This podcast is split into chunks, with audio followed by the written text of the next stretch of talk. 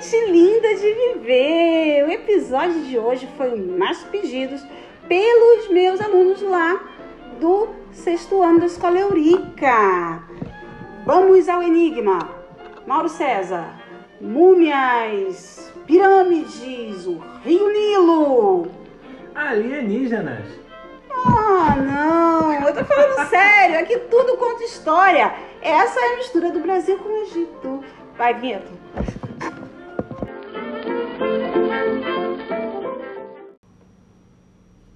É, quando a gente fala a respeito do Egito, a gente está falando de uma civilização que se desenvolveu é, às margens do Rio Nilo, num deserto daqueles, e que só conseguiu se manter viva durante é, mais de 3 mil anos. Eu estou falando aí quando acontece a invasão dos romanos, por conta das cheias do Rio Nilo. É, essas, essas cheias elas acontecem até hoje, uma vez por ano. As águas elas transbordam, se retraem e deixam uma lama negra, que é o humus, que tem muitos nutrientes e aí o solo se torna fértil e isso fez com que o Egito realmente é, se desenvolvesse. É até importante a gente falar, né, que hoje em dia a gente tem é, momentos de cheias nas cidades brasileiras, né, em que é, os rios eles acabam é, é, as suas margens acabam avançando para cima das construções, os egípcios, né, eles respeitavam o movimento dos rios, né, e aproveitavam desse movimento para justamente é, favorecer é, a agricultura, né, e, e, e, e, prosperar. Sim, e a gente pode ter certeza disso é, por dois motivos. Primeiro, porque é, eles não tinham a oportunidade de ter é, outros lugares com rios, feito a gente tem aqui é, hoje em dia. E também tem a e também tem a questão de que o rio Nilo era considerado um rio sagrado. Então, com sagrado a gente não mexe, né? Eles acreditavam que uma vez por ano acontecia um, um momento de rememorar, que a própria natureza rememorava o momento em que Isis encontra o corpo de seu, do seu marido, irmão, é, é, nos egípcios, entre os egípcios tinham isso, né? De casar irmão com irmã. Então ela rememora aquele momento em que Osíris é morto e por conta disso, esse rio ele vai ter propriedades mágicas que é o próprio humus já que eu já comecei a falar a respeito, a respeito da sacralidade do rio Nilo, de Isis chorando pelo seu é, marido morto, é importante a gente falar que com relação à religiosidade, eles eram politeístas, eles acreditavam que é, na influência de vários deuses e que esse momento que a gente passa aqui na nossa vida não é o momento final. Então, nós estamos num momento de passagem e era importante viver a vida após a morte, que era, na verdade, a real vida é, de acordo com o pensamento dos egípcios. Não sei se você sabe, mas o paraíso ele era chamado de terra dos juncos. E nesse lugar, assim, as pessoas viveriam para sempre. Só que tem um detalhe: para você viver para sempre, você vai ter que ter é, uma série de atitudes é, e também você vai ter que ter o seu próprio corpo, porque não rola esse lance de corpo glorioso, não. É o mesmo corpo, então é bom você cuidar dele. Se você, na sua vida terrena, por exemplo, perder um dedinho, na próxima vida você vai é, voltar sem dedinho também, tá? Então a entrada nesse paraíso era condicionada a um julgamento que era realizado no tribunal de Osíris. Osíris é o esposo de Ísis. É, a alma do morto, antes de ele chegar no tribunal, ela devia passar por uma série de desafios para testar a fé e a pureza do coração. E durante o julgamento, o coração ele era pesado em uma balança. De um lado, o coração, do outro lado, a, uma pluma que era a pena de Maat, que era uma outra deusa. Então, se o seu coração fosse tão pesado quanto aquela pluma, é, ou tão leve, né? Se o seu coração fosse tão leve quanto aquela pluma, aí você estaria apto para entrar na terra dos juncos. É. Do contrário, você é, morreria eternamente. É, eu joguei num jogo, tinha uma história de umas moedas. Isso se encaixa na, na, na Sim, está falando de moedas para passar de uma fase para outra, como se fosse um jogo de videogame. É, umas moedas na, é, colocavam nos olhos. Sim, as moedas nos olhos, gente, é uma prática muito comum na, nas civilizações antigas, porque eles acreditavam que para você passar de um lado para o outro do mundo dos mortos, isso em várias culturas, inclusive na cultura hebraica, você tinha que ter essas moedas. Então você dava essa moeda para uma espécie de barqueiro e aí você conseguia fazer a sua travessia, ok? Então realmente tem a ver com isso, mas também tem a ver é, não as moedas, mas uma espécie de senha para você passar para o próximo desafio, que era contido no chamado Livro dos Mortos, livro egípcio dos mortos, muito bonito, por sinal, uma obra de arte belíssima que eles acreditavam que levando para outra vida daria chave para passar pelas provações referentes à fé e também referentes à pureza do coração.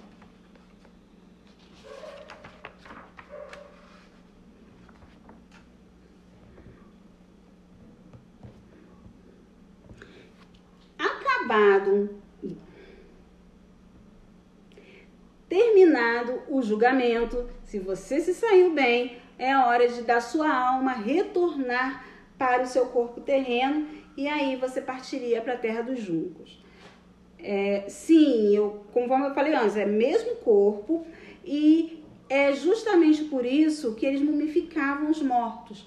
Sim, né? não é porque eles achavam bonitinho deixar o pessoal mumificado. Não, a mumificação era um processo que deveria preservar os corpos para que fossem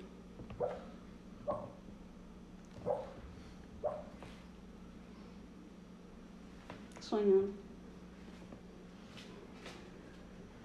Então, a mumificação é um processo que pretendia preservar aqueles corpos para que eles pudessem ser utilizados na próxima vida. Então, os egípcios, eles eram grandes médicos, eles conheciam muito bem o funcionamento do corpo humano graças aos, ao processo de mumificação. Eles tinham que abrir a pessoa, eles sabiam que o que fazia é, perder os corpos era o processo de apodrecimento dos órgãos internos. Então, esses órgãos internos eles eram retirados e colocados nos chamados é, vasos canopos e que tinha uma substância para também evitar a deteriorização, é assim que fala?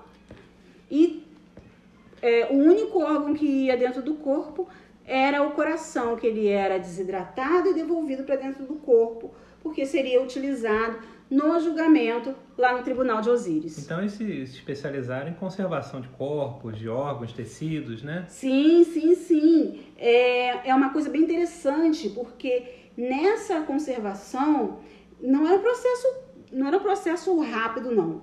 A gente está falando de coisas que se levava até é, poderia levar até 60 dias. Então é uma coisa rápida, mas eles descobriram como é que fazia para preservar e não ficava, por exemplo, o corpo oco, não. Eles colocavam é, muitas vezes palha por dentro para poder modelar direitinho e o corpo está bem apresentável para a próxima vida. Banhavam com óleos, com sais, para poder desidratar a pele. É, e quem fazia todo esse trabalho eram os sacerdotes. Essa era uma das, função, das funções é, do sacerdote. Ele também, muitas vezes, ele era, ele tinha conhecimento de escrita, né? Ele também era uma espécie de escriba. Ele fazia aquela, aqueles desenhos dentro da, dentro das pirâmides. Então ele era um estudioso. Sim, sim, sim. É, o sacerdote, ele além de, de, de participar dos, dos rituais fúnebres, ele também fazia parte, era parte fundamental nesse processo de mumificação e também é, na construção, por exemplo, dos sarcófagos. Claro, eles dedicavam isso é, aos artistas, mas dentro do sarcófago, eu não sei se você já teve oportunidade, Mauro, de ver um sarcófago aberto. Não. Gente, é uma coisa muito interessante, é muito bonito por dentro, porque não é feito os caixões que a gente tem hoje em dia, que só tem, tem lá o espaço, coloca a pessoa e pronto. Nesses sarcófagos, por dentro, era como se a pessoa acordasse, na verdade era essa a crença, a pessoa acordava e se rolasse aquele problema de falta de memória, uma vez que o cérebro também era tirado, ele ia conseguir ler o que tinha em volta, vai saber quem ele é e é, Anubis, que era justamente o deus que iria é, trazer o espírito de volta à vida, ele ia poder chamar a pessoa pelo nome. É muito bonito, gente. É, toda vez que eu vou falar a respeito de Egito, que é um dos assuntos mais interessantes para os alunos do sexto ano, vem a pergunta: tinham tesouros? É, outra, haviam armadilhas lá dentro das pirâmides?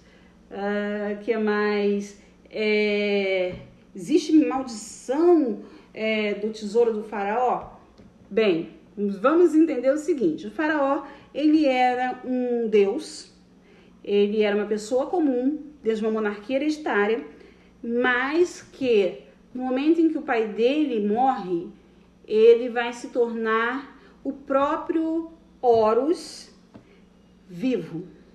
Então, é, você não está diante só de uma pessoa, está diante de um Deus. Então, a gente tem uma monarquia teocrática, ok? Aí a gente tem as pirâmides. As pirâmides eram grandes túmulos. Diferente do pessoal da Mesopotâmia, que utilizava as pirâmides como. como. Templos? Templos, obrigada. É, eles não. Eles usavam realmente como túmulos. Aquilo ali são grandes túmulos, túmulos gigantescos, que levavam até 23 anos para ficarem prontos. Tanto que não tem tantos assim, né? Deixa eu, deixa eu só fazer uma pergunta. Pergunte. Então, é, é, as, as pirâmides eram os túmulos dos faraós, certo? Sim. E as pessoas comuns? Ah, pessoas comuns iam para um cemitério bem mais humilde. É uma coisa muito importante que você vai observar ao longo da história, uh, ou não, né? Porque o museu aqui do, do Rio de Janeiro, que tinha as, as, as múmias, ele queimou e queimou as múmias juntas.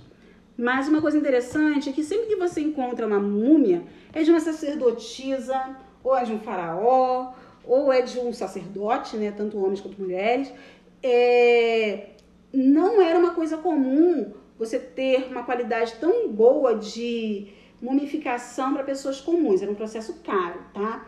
Então, como por ser um processo caro, hoje em dia as múmias que a gente encontra, as que conseguiram realmente ficar conservadas até hoje, são as múmias de é, altos funcionários dentro do, impé do, do Império Egípcio, da civilização egípcia, tá ok? Os escribas também, também eram mumificados dessa maneira? Sim, porque eles eram funcionários extremamente importantes, porque os escribas, eles eram pessoas que faziam com que é, o império se organizasse e também eram eles que faziam aqueles desenhos lindos que eu falei com vocês, que são os hieróglifos. É... Nesse lance de tesouro, eles levavam tesouro junto com eles dentro, do, dentro dos, das pirâmides e esse tesouro seria utilizado em outra vida, tá? Utilizado para eles mesmos, para continuar vivendo a vida deles. É... E haviam armadilhas? Havia uma certa proteção para que não acontecesse é, roubo, né? Porque uma vez roubado os, os tesouros, o faraó que estava ali não poderia ser, é, não poderia utilizar na próxima vida. Mas assim, conforme o tempo foi passando, eles deixaram de fazer as pirâmides. Detalhe, tá? Pirâmide não é feita por escravo, é feita por pessoas livres, tá? É um momento de adoração ao Deus, é uma oferta ao Deus vivo que é o faraó. Então, é, depois, com o passar do tempo, eles deixaram de usar as pirâmides e passaram a utilizar é, túmulos num lugar chamado Vale dos Reis, que até hoje tem, é, tem túmulo que ainda não foi descoberto, de tão complexo que é aquele lugar. O faraó ele era extremamente importante, tá? Não fica achando assim, ah, tá, então ele dizia que era Deus. Não, ele era responsável pela cheia do Nilo, ele era responsável pela vida no Egito, pelo equilíbrio do universo. Então, se não tivesse o faraó, o Egito desapareceria. E outra coisa, não existia aquela coisa assim, e aí, Mauro, o que você quer ser quando crescer? Te fizeram essa pergunta um dia, não fizeram? Fizeram, com certeza. Ah, pra mim também. Mas no Egito não rolava isso não, porque se seu pai ele era funcionário público, você seria também funcionário público. Se ele fosse escriba? Ele, você também seria escriba. Não tem escolha não, gente. E soldado? Também. Espero que, que o pai tenha tido tempo para ser soldado, né? É, porém, os soldados dentro do Egito, eles não eram, eles não tinham um posto fixo. Eu tô falando do soldado comum, tô falando do chefe da guarda, não. É, então ele não tinha um, não existia um exército, um exército fixo feito a gente viu em algumas civilizações da Mesopotâmia. É uma coisa, era uma coisa assim mais pontual. Quando precisava, eles chamavam um determinado grupo. É, falamos então a respeito desse pessoal que tinha maior responsabilidade dentro do Egito. Esqueci de falar do vizir, que ele era um assim, abaixo do faraó era quem conseguia dar a organização, ele ajudava, ele era extremamente importante na administração. E havia também a população que era mais pobre, essa que não conseguia fazer uma grande mumificação e que sustentava os ricos, que eram os artesãos. Só lembrando que artesão vai desde o cara que faz é, um, uma cumbuca de barro até o arquiteto. Então, todo mundo é artesão. Se você trabalha com, com as suas mãos, você é, de algum modo, um artesão. Nós temos os camponeses, que aí a gente tem um trabalho realmente no campo. Também eles são extremamente importantes, mas eles são é, considerados menos importantes na questão é, da pirâmide social. Os soldados que vão realmente para a guerra, esses também estão abaixo. E nós temos também os escravos, que são pessoas que perdiam algum tipo de guerra. Já me perguntaram, professora, os escravos do Egito, eles eram pretos ou eram brancos? Gente, não tem nada a ver com cor de pele. Perdeu a guerra, se tornou escravo. Então, eles vão ter escravos brancos, eles vão ter escravos negros. Para eles, isso não tem nenhuma diferença, tá bom? A questão é, perdeu a guerra, deu, deu problema, aí você se torna escravo. É, aí eu queria te contar, queria te contar uma coisa bem, bem interessante. Era que o uma coisa, Mauro, é, não sei se você sabe, mas é, entre os egípcios não acontecia, por exemplo, é, das pessoas é, comerem carne de boi. Sabia disso? Não, por quê? Porque o boi era sagrado. Não, era o símbolo de, de, de um deus. É, e também era um símbolo de, de Isis. Isso é uma coisa muito interessante, gente. Porque isso acabava fazendo com que eles é, comessem ou não certas coisas, mas assim, a alimentação deles era bastante rica e, claro, quem tinha maior posição social é, se alimentava melhor, inclusive de uvas, adoro uva, e também é, de melhores carnes e por aí vai. Com relação à religião, acho que eu já falei bastante coisa, né? A gente sabe que eles eram politeístas, a gente sabe que eles acreditavam na vida após a morte. E não, não é porque uma pessoa tem uma religião que ela acredita em vida após a morte. É o caso lá do pessoal da Mesopotâmia embora eles fossem politeístas, eles não esperavam que na, na, após a morte eles teriam algum tipo de, de prêmio. Ok? O faraó era o deus também? O faraó era o deus e é, existia o deus Ra, que é o sol, existia Isis, que simboliza a fertilidade, é, Horus, que é o, é o próprio espírito que vai depois é, fazer parte do faraó, nem sei se eu deveria dizer desse modo. Temos Horus, que é o filho de Osíris e Ísis, que é o primeiro faraó. E esse e esse é, é, e essa religião politeísta, ela tem um monte de, de mitos que são riquíssimos e que eu sugiro vocês é, que leiam, que busquem, são belíssimas as histórias. E para a gente terminar, é, quando a gente fala a respeito de Egito, a gente tem que falar da escrita egípcia, né? Que é lindíssima, que é chamada de hieróglifo. É, teria surgido por volta de 3.300 a.C., então 5.300 anos atrás. É, essa escrita é uma escrita desenhada, que a gente chama de escrita pictográfica, e é, não era uma coisa mais simples do mundo. Então, para você aprender a escrever, sim, o pessoal ia à escola.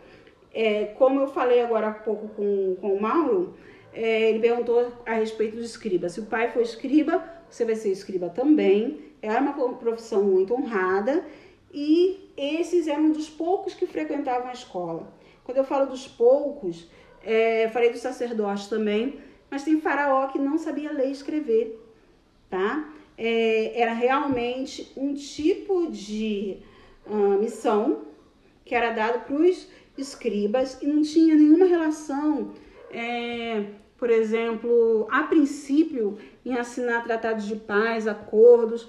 Os, os faraós queriam deixar sua história escrita para ser lembrados por toda a eternidade e também utilizavam, claro, a escrita, mas a escrita mais simples, que é a hierática e a demótica, para poder é, fazer, escrever cartas, escrever, anotar a quantidade de rebanho, como sempre, né? Eu já falei para vocês, a escrita, a escrita ela surge para poder anotar os impostos, né? Para você ver como é que a coisa do imposto é importante.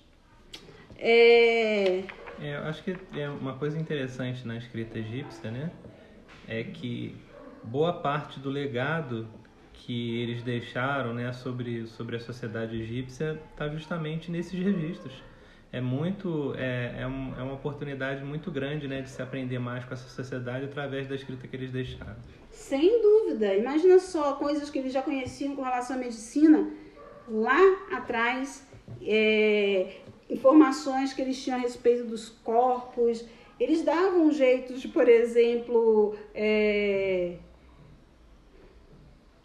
resolver problemas de saúde. É, Fala-se inclusive a respeito de cirurgias no cérebro para tirar pressão é, do sangue no cérebro. Assim, é, tem muita coisa que foi deixada por eles. O, por exemplo, conhecimento de astronomia, é, de astrologia. Eles tinham um calendário tão complexo quanto o nosso, com 365 dias. É, excelentes matemáticos, até porque para fazer aqueles templos ficar de pé, eles eram excelentes matemáticos, excelentes engenheiros, excelentes arquitetos. É, quando você vê é, dentro de um dentro de um museu aquelas joias que, que eram feitas, gente, não perde para nada para as joias de hoje em dia. Então eram coisas muito bem feitas, feitas a ouro. É, a gente está falando disso com relação ao tesouro dos faraós, porque pessoas comuns, claro, não deixavam esse, esse, esses tesouros. Mas é extremamente interessante quando você vai ao museu e tem a oportunidade de, de ver tudo isso. É, quando a gente fala a respeito do Egito, a gente está falando de uma civilização que se desenvolveu é, às margens do rio Nilo, num deserto daqueles, e que só conseguiu se manter viva durante é, mais de 3 mil anos, eu estou falando aí quando acontece a invasão dos romanos, por conta das cheias do rio Nilo.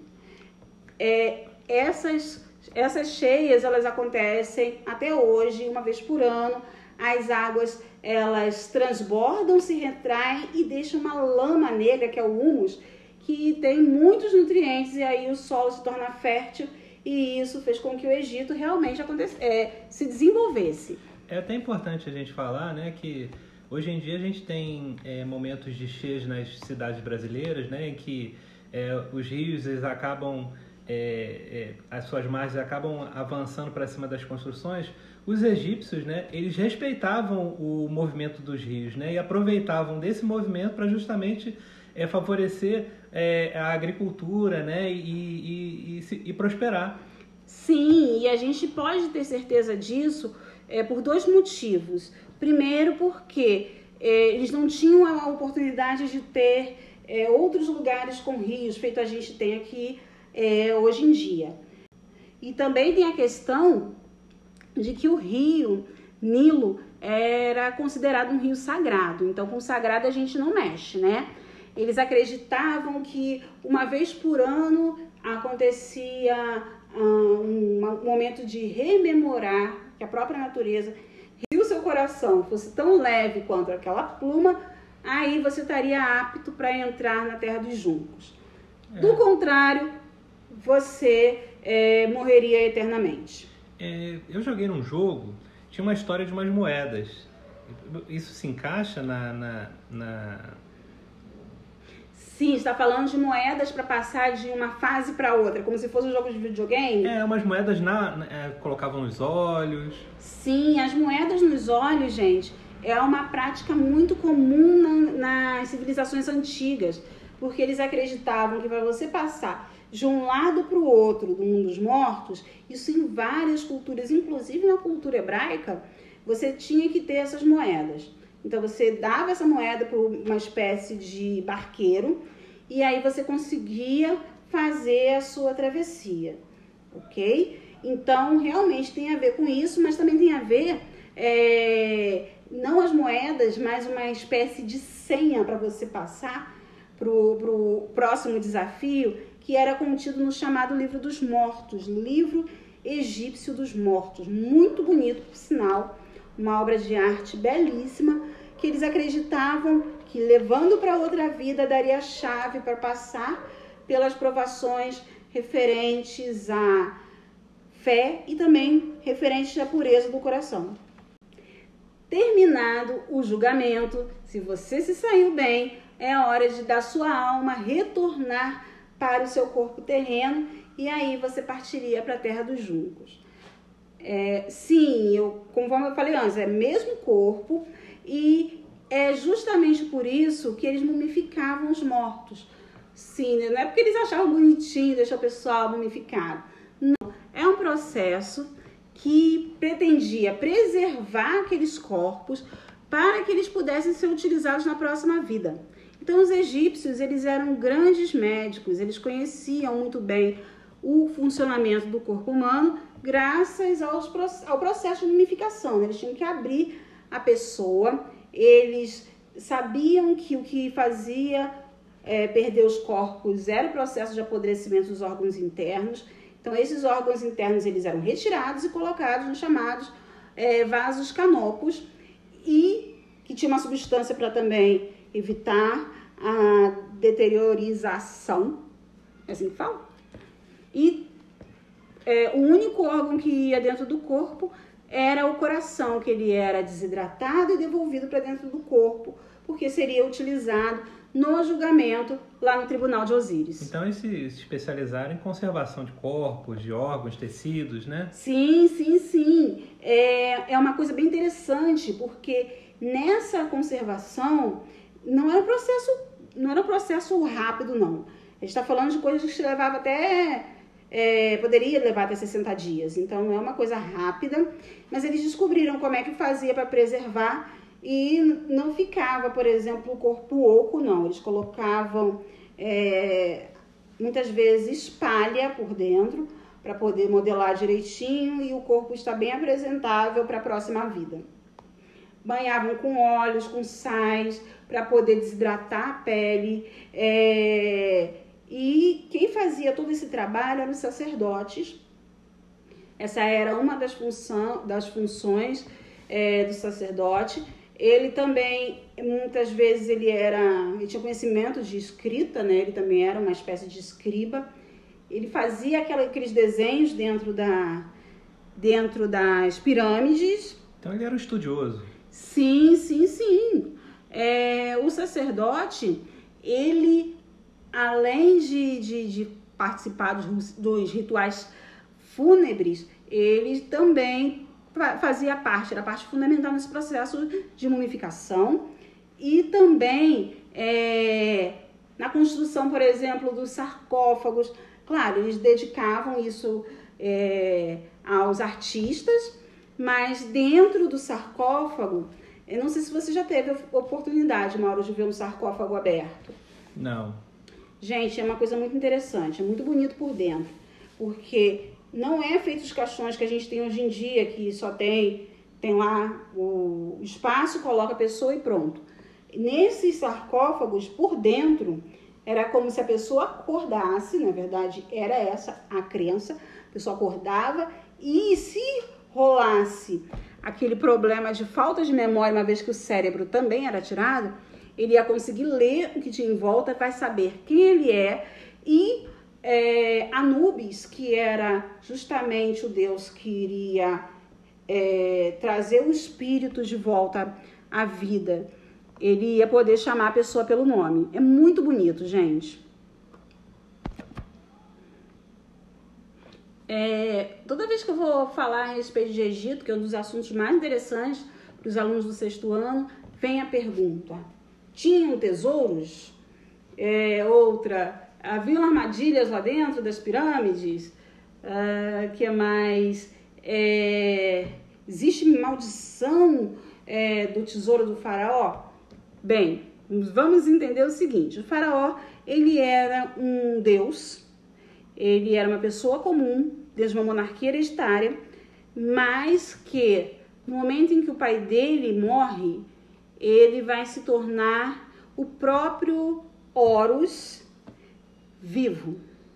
Então, é, você não está diante só de uma pessoa, está diante de um Deus. Então, a gente tem uma monarquia teocrática, ok? Aí a gente tem as pirâmides. As pirâmides eram grandes túmulos. Diferente do pessoal da Mesopotâmia, que utilizava as pirâmides como.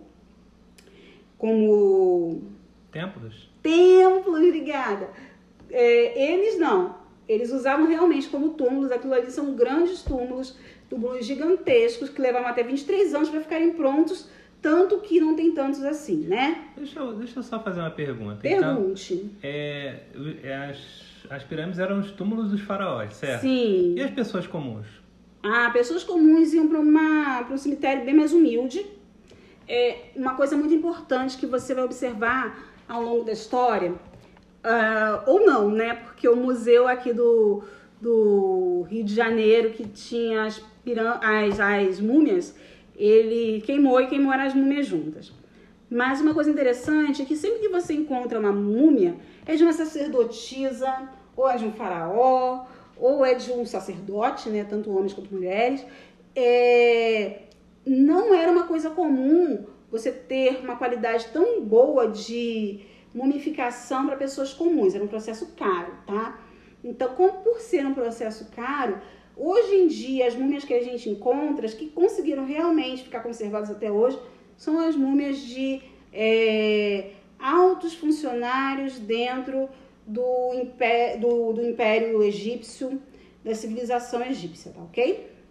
Os escribas também, também eram mumificados dessa maneira? Sim, porque eles eram funcionários extremamente importantes porque os escribas, eles eram pessoas que faziam com que é, o império se organizasse e também eram eles que faziam aqueles desenhos lindos que eu falei com vocês, que são os hieróglifos.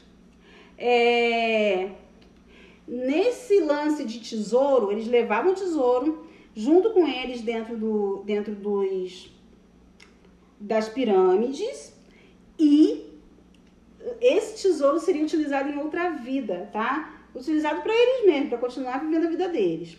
É... E haviam armadilhas? Havia uma certa proteção para que não acontecesse é, roubo, né? Porque uma vez roubado os, os tesouros, o faraó que estava ali não poderia ser, é, não poderia utilizar na próxima vida. Mas assim, conforme o tempo foi passando, eles deixaram de fazer as pirâmides. Detalhe, tá? Pirâmide não é feita por escravo, é feita por pessoas livres, tá? É um momento de adoração ao Deus, é uma oferta ao Deus vivo que é o faraó. Então, é, depois, com o passar do tempo, eles deixaram de usar as pirâmides e passaram a utilizar é, túmulos no lugar chamado Vale dos Reis, que até hoje tem é, tem túmulo que ainda não foi descoberto, de tão complexo que é aquele lugar. O faraó ele era extremamente importante, tá? Não fica achando assim, ah, tá, então ele dizia que era Deus. Não, ele era responsável pela cheia do Nilo, ele era responsável pela vida no Egito, pelo equilíbrio do universo. Então, se não tivesse o faraó, o Egito desapareceria. E outra coisa, não existia aquela coisa assim, e aí, Mauro, o que você quer ser quando crescer? Te fizeram essa pergunta um dia, não fizeram? Fizeram, com certeza. Ah, pra mim também. Mas no Egito não rolava isso não, porque se seu pai ele era funcionário público, você seria também funcionário público. Se ele fosse escriba? Ele, você também seria escriba. Não tem escolha não, gente. E soldado? Também. Espero que, que o pai tenha tido tempo para ser soldado, né? É, porém, os soldados dentro do Egito, eles não eram, eles não tinham um posto fixo. Eu tô falando do soldado comum, tô falando do chefe da guarda, não. É, então ele não tinha um, não existia um exército, um exército fixo feito a gente viu em algumas civilizações da Mesopotâmia. É uma coisa, era uma coisa assim mais pontual. Quando precisava, eles chamavam um determinado grupo. No Egito, que se fala do vizir, que ele era um assim, abaixo do faraó era quem conseguia dar organização, ele ajudava, ele era extremamente importante na administração. E havia também a população que era mais pobre, essa que não conseguia fazer uma grande mumificação e que sustentava os ricos, que eram os artesãos. Só lembrando que artesão vai desde o cara que faz é, um, uma cumbuca de barro até o arquiteto. Então, todo mundo é artesão. Se você trabalha com, com as suas mãos, você é, de algum modo, um artesão. Nós temos os camponeses, que aí a gente tem trabalho realmente no campo. Também eles são extremamente importantes, mas eles são é, considerados menos importantes na questão é, da pirâmide social.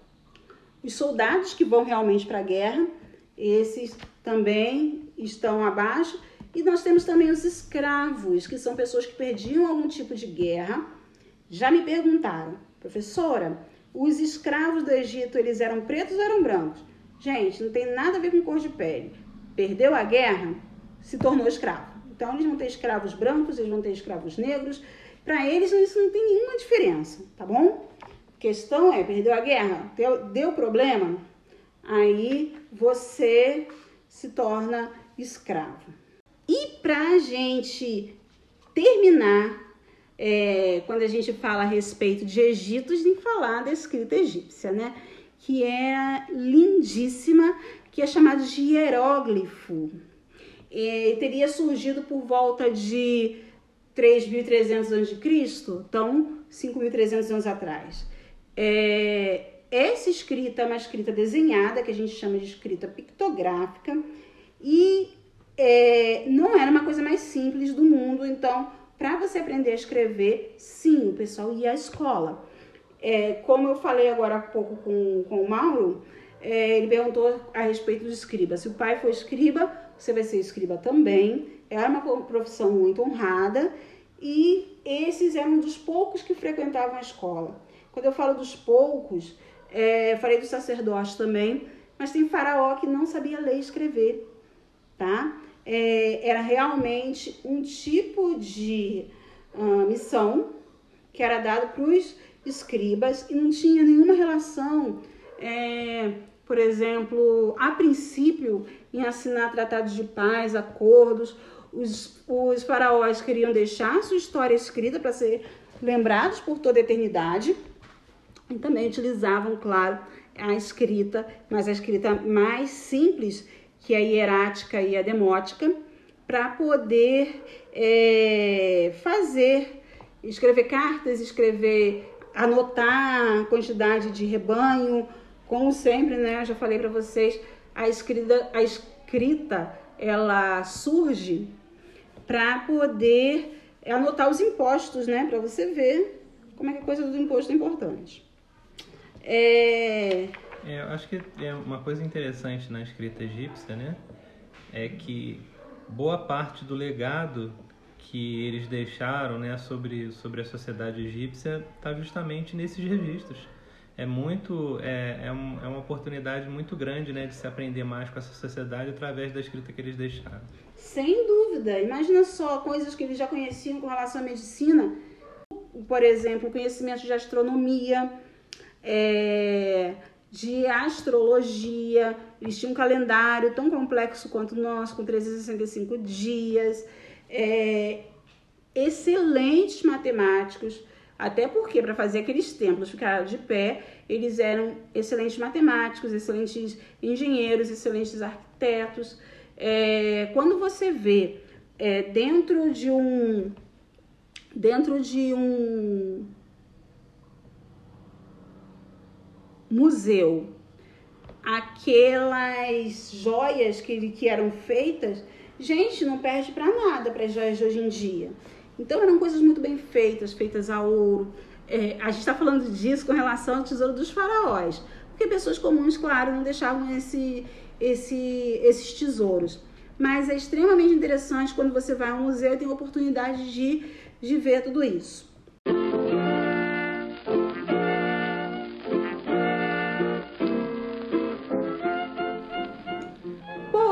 bem? Então ficamos por aqui. Foi um prazer conversar com vocês. Um abraço para todos aqueles que votaram. Eu adoro falar a respeito do Egito. Se você tiver dúvidas, você manda para mim. Eu tô lá no Instagram, tudo conta história. Eu também, você também pode me encontrar lá no WhatsApp do sexto ano. E você pode também sugerir o tema da próxima semana ou alguma coisa. Ficou faltando o quê? O que, que você queria saber? Ou qual é a sua dúvida nessa matéria, nesse ano confuso que é 2020? Então, estou jogando para você a bola e aguardo uh, qualquer tipo de dúvida e eu vou te mandar um beijo, um cheiro, um abraço apertado. E se você tiver dúvida, você já sabe que tudo conta história.